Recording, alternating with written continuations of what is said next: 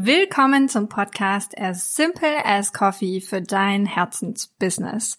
In dieser Folge teile ich die Steps, die dich als Selbstständige zum ersten Euro bringen. Wie habe ich meinen ersten Euro als kreative Selbstständige verdient und was würde ich heute tun, wenn ich nochmal ganz von vorne anfangen würde? Und dann lass uns mal darüber sprechen, wo es eigentlich genau hakt, wenn dein Angebot sich nicht verkauft. Neugierig? Dann bleib dran. Du hörst den Podcast As Simple as Coffee mit Stina Spiegelberg. In diesem Podcast erfährst du, wie du mit Leidenschaft dein Herzensbusiness startest. 2010 startete Stina ihre Selbstständigkeit im Burnout und kündigte kurz darauf ihren 9-to-5-Job in der IT. Seitdem lebt sie jeden Tag ihre Leidenschaft als Mama mit zwei Unternehmen. Stina kennst du aus Business Insider, Cosmopolitan und Pro7. Schalte jede Woche ein, wenn Stina dir hilft, den Sweet Spot zwischen Passion und Einnahmen zu finden, um für dich das Business zu kreieren, mit dem du dein Leben liebst. Hier ist deine Gastgeberin Stina Spiegelberg.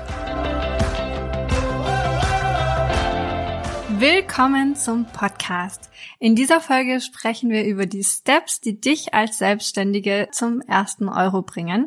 Wie habe ich meinen allerersten Euro als kreative Selbstständige verdient und was würde ich heute tun, wenn ich nochmal ganz von Anfang anfangen würde? Und dann lass uns doch auf jeden Fall auch darüber sprechen, wo es eigentlich genau hakt, wenn dein Angebot sich nicht verkauft.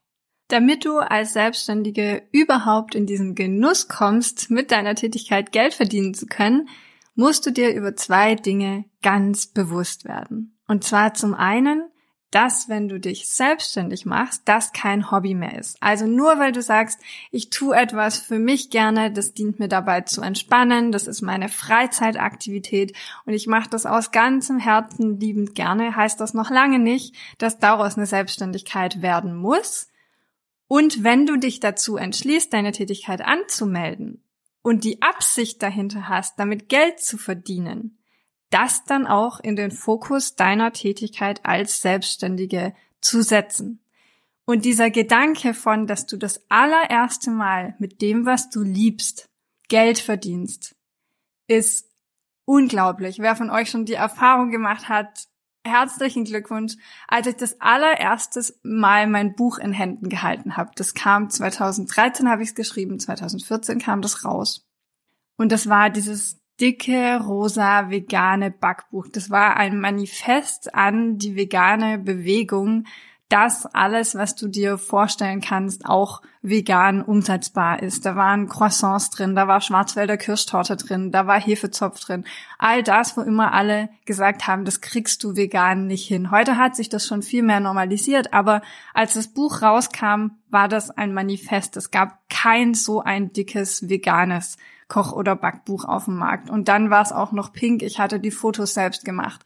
Es war einfach insgesamt durch und durch mein Herzblut in dem Buch. Ich hatte an dem Layout mitgefeilt. Da waren Tränen geflossen, wie man sich vorstellen kann bei so einem ersten Buch oder bei jedem Projekt, was man aus Leidenschaft macht.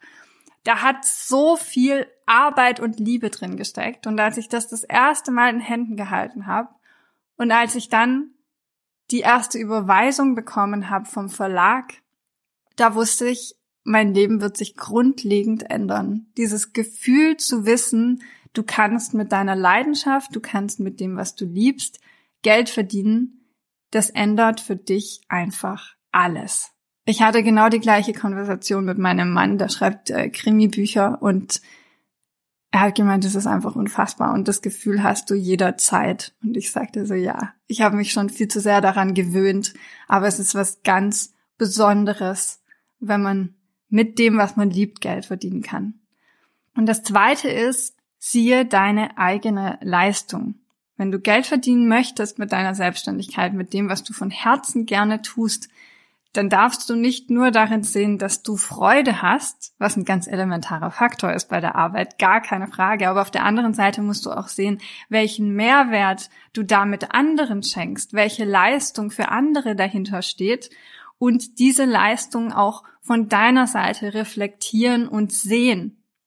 Das heißt, wenn du dieses Produkt kreierst, dir direkt zu überlegen, wobei hilft es eigentlich anderen? Welche Erfolge hattest du bereits damit? Und es kann vielleicht auch sein im privaten Umfeld, es kann auch sein, als es noch ein Hobby war, aber sammel diese Impulse, dieses positive Feedback und pack das zusammen, zum Beispiel in einen Ordner auf dein Handy, wenn das Screenshots sind oder ähm, druckst dir aus und packst in ein Tagebuch.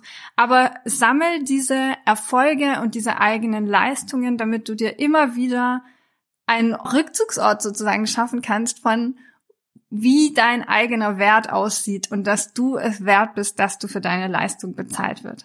Also die zwei Dinge, über die du dir klar sein musst, bewusst sein musst in dem Moment, wo du als Selbstständige Geld verdienen möchtest, ist diese Unterscheidung von Selbstständigkeit und Hobby und dass du deinen Wert siehst und bereit bist, dafür auch Geld zu verlangen.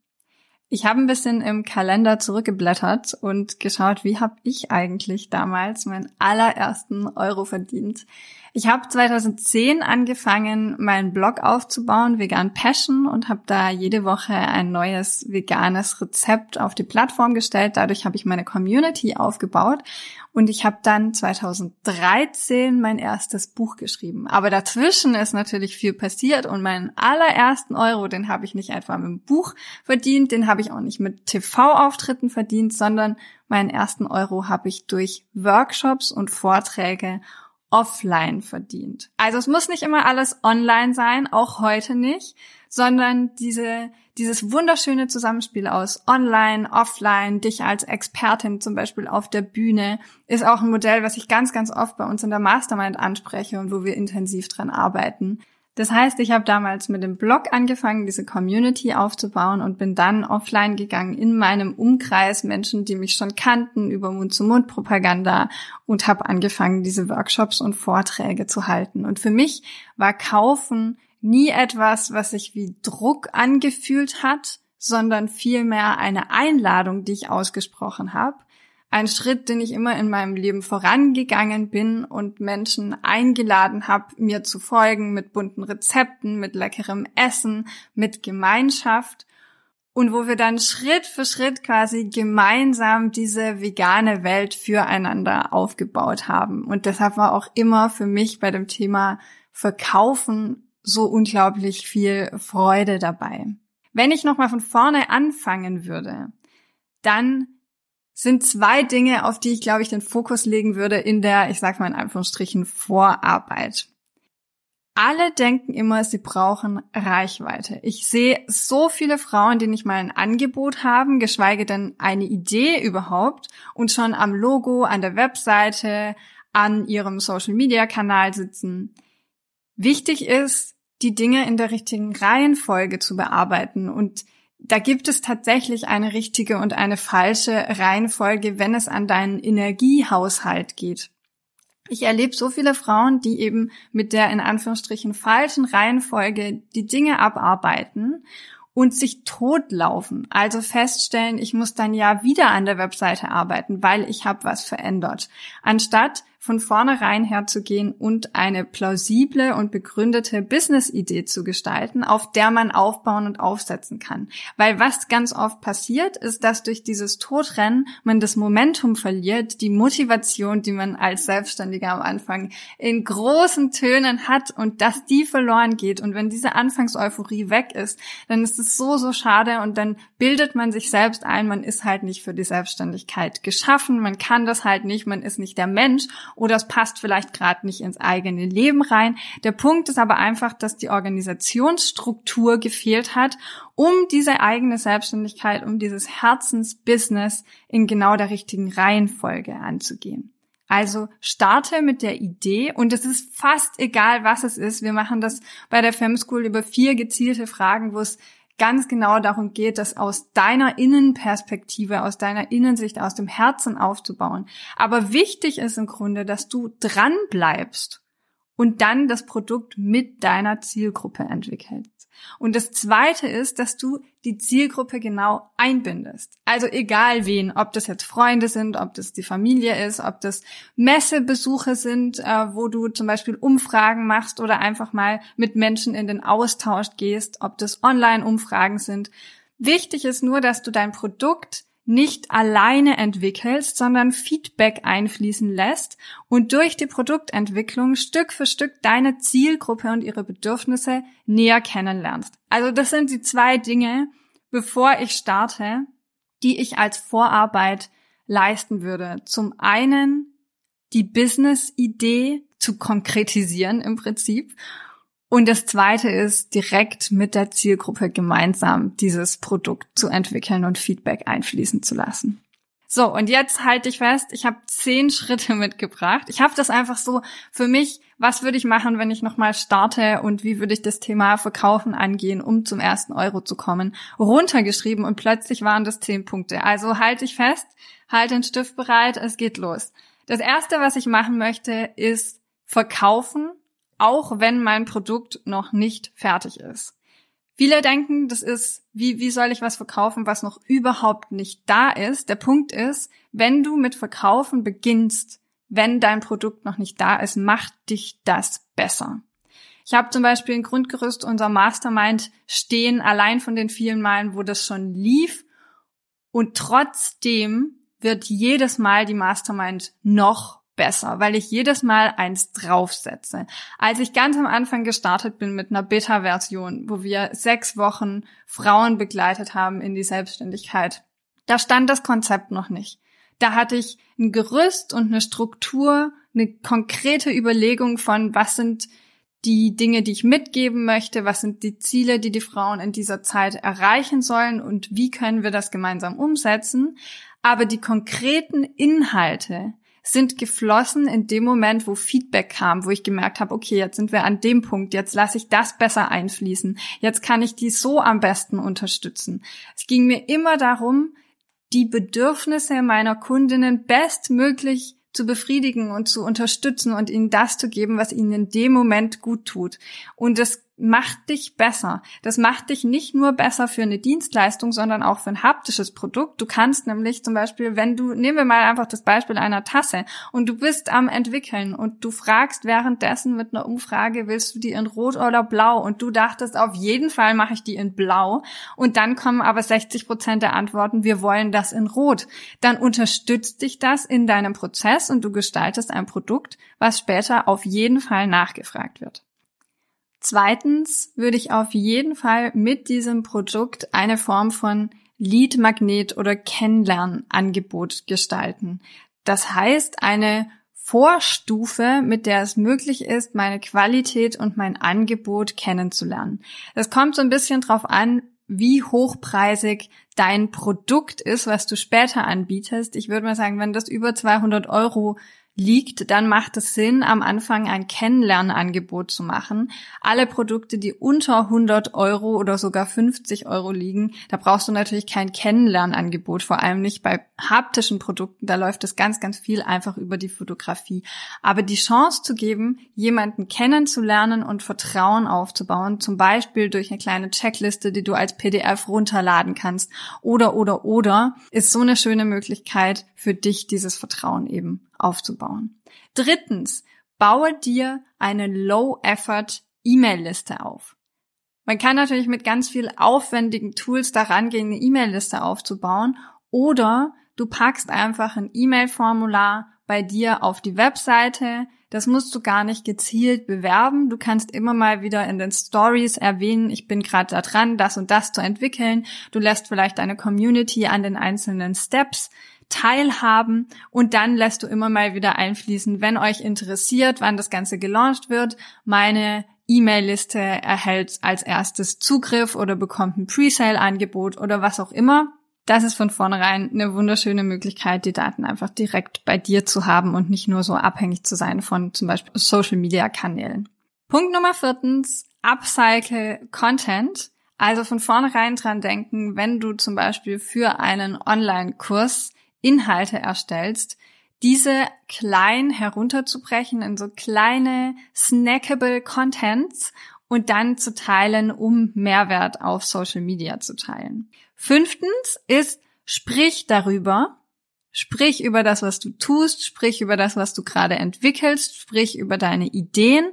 Du bekommst dadurch Feedback, du bekommst dadurch schon eine sozusagen voraufgewärmte Kundschaft und mach das nicht nur auf Social Media, mach das in Lives, wenn du live gehst, mach das in Real Life, dass du mit Freunden, Verwandten, Kollegen darüber sprichst, was du dir gerade aufbaust und was du machst. Das gibt dir selbst Selbstvertrauen, das schenkt dir Reichweite mit deinem Projekt und das macht einfach Freude, Feedback von anderen zu bekommen, offen zu sein dafür, dass sich Dinge entwickeln dürfen und das einarbeiten zu können. Sechstens, sprich andere an, von denen du glaubst, sie könnten Interesse an deinem Produkt haben. Trau dich. Die ersten Menschen, die von dir kaufen, werden höchstwahrscheinlich die Menschen sein, die du jetzt schon kennst. Das heißt, geh auf die offen zu. Nicht immer nur mit der Absicht zu verkaufen und zu verkaufen, sondern vielmehr mit diesen Menschen in einen Austausch zu gehen, weil sie dir wertvolles Feedback geben können, weil sie vielleicht Testkandidatinnen werden können, weil sie Interesse haben an dem, was du tust oder wenn sie selbst Interesse an dem Produkt haben, auch Menschen kennen, die wiederum daran Interesse haben können. Siebtens, führe eine Leads Liste. Das kann ganz simpel aussehen, wie in einer Excel-Tabelle, wo du einfach die potenziellen Interessentinnen, die du hast, listest und dahinter schreibst, auf welcher Plattform die sind oder woher du die kennst, ob die bereits dein Produkt kennen oder ob die schon etwas Vergleichbares gekauft haben, auf welche Art und Weise du zu dieser Person schon Kontakt hattest. Also notier dir eine Liste von Interessentinnen. Und achtens, nutze Kooperationen, Gastbeiträge, zum Beispiel auf Blogs, geh in andere Podcasts, mache gemeinsame Lives mit anderen Social-Media-Kanälen und, und, und. Aber versuche nach draußen zu gehen, versuche auszusprechen, was du vorhast und was du tust. Und wie gesagt, nicht erst dann, wenn das Produkt besteht, dann fängst du an zu rudern. Neuntens, binde Social Proof und Feedback ein, Referenzen. Das zum Beispiel habe ich viel, viel zu spät gemacht. Wenn jemand von dir kauft oder wenn jemand in deinem Umfeld ist, dem du in der Vergangenheit mit dem, was du tust, mit dem, was du produzierst, helfen konntest, der Begeisterung für dich und deine Firma empfindet, dann teile diese Referenzen auf Social Media, auf deiner Webseite, in zum Beispiel, wenn du eine Pressemappe hast, teile diese Referenzen. Und zehntens, zeige Präsenz und Zuverlässigkeit. Das heißt, zum einen, wo auch immer du bist, sieh dich als Selbstständige, sieh dich als Herzensbusiness und als der Ankerpunkt und der größte Bestandteil dessen, was du tust. Und werde dir bewusst, dass wo auch immer du hingehst, du repräsentierst deine Selbstständigkeit, deine Marke, dein Unternehmen. Das heißt, Je zuverlässiger und konsistenter du in deiner Ausstrahlung bist, umso leichter wird es auch für andere, dich und deine Leistung ernst zu nehmen und zu verstehen, dass das für dich jetzt kein Hobby oder Spaß ist, sondern etwas, was du ernst nimmst, dass du die Kundenbedürfnisse ernst nimmst und dass du Freude an der Umsetzung hast. Jetzt habe ich dir noch versprochen, dass ich verrate, was kann man tun, wenn mein Angebot sich nicht verkauft dann liegt es höchstwahrscheinlich an nur einem Grund, nämlich, dass du die Bedürfnisse deiner Zielgruppe nicht berücksichtigst.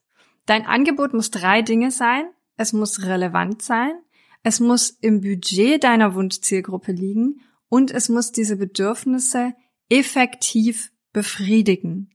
Das heißt, wenn es nicht relevant ist und die Personen sich nicht vorstellen können, dass sie mit deinem Produkt zum Ziel kommen, wirst du es nicht verkaufen. Wenn das Produkt nicht im richtigen Format ist, damit gemeinsam umgesetzt werden kann, wirst du Schwierigkeiten haben, das zu verkaufen.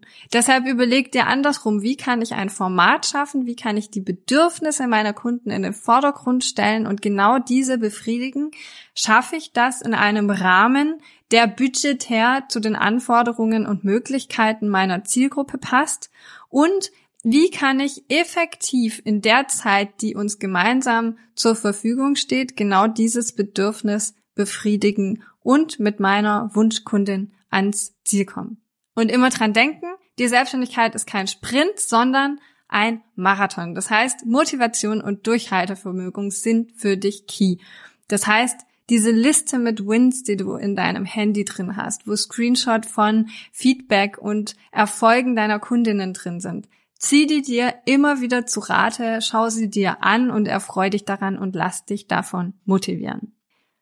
So, lass uns mal kurz ein kleines Recap machen, worum es in dieser Folge denn ganz genau ging. So verdienst du deinen ersten Euro als Selbstständige. Das erste ist, du musst deinen Wert selbst erkennen und von vornherein deine Zielgruppe schon bei der Erstellung deines Produktes mit einbinden. Teile und pre-selle, also verkaufe schon, bevor das Produkt fertig ist und starte aktiv diese Kommunikation rund um dein Thema, ob in real life oder online. Und dann teile Referenzen und sei einfach aktiv präsent und konsistent in dem, was du tust. Also wenn du dir heute eine Sache mitnimmst aus dieser Podcast-Folge, dann, dass deinen ersten Euro verdienen nichts ist, was dir in den Schoß fliegt, sondern du darfst dafür aktiv auf andere zugehen und dein Angebot aussprechen. Also bleib nah an deiner Zielgruppe und geh mit ihr aktiv in den Austausch. Und jetzt habe ich dir eine Aufgabe mitgebracht. Wenn du es heute noch nicht gemacht hast, dann teile deine Begeisterung für dein Thema in den Stories, in deinem Umfeld, aktiv offline und starte damit eine Warteliste zu deinem Produkt.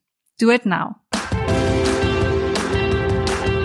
Danke, dass du den Podcast As Simple as Coffee gehört hast. Wir veröffentlichen jede Woche eine neue Folge zu deinem Herzensbusiness. Um keine Folge zu verpassen, abonniere diesen Podcast und lass uns eine 5-Sterne-Bewertung da. Wenn du davon träumst, deine Selbstständigkeit zu starten und mit mir arbeiten willst, dann schick mir doch einfach eine Nachricht, weil ich gerade neue Kundinnen aufnehme.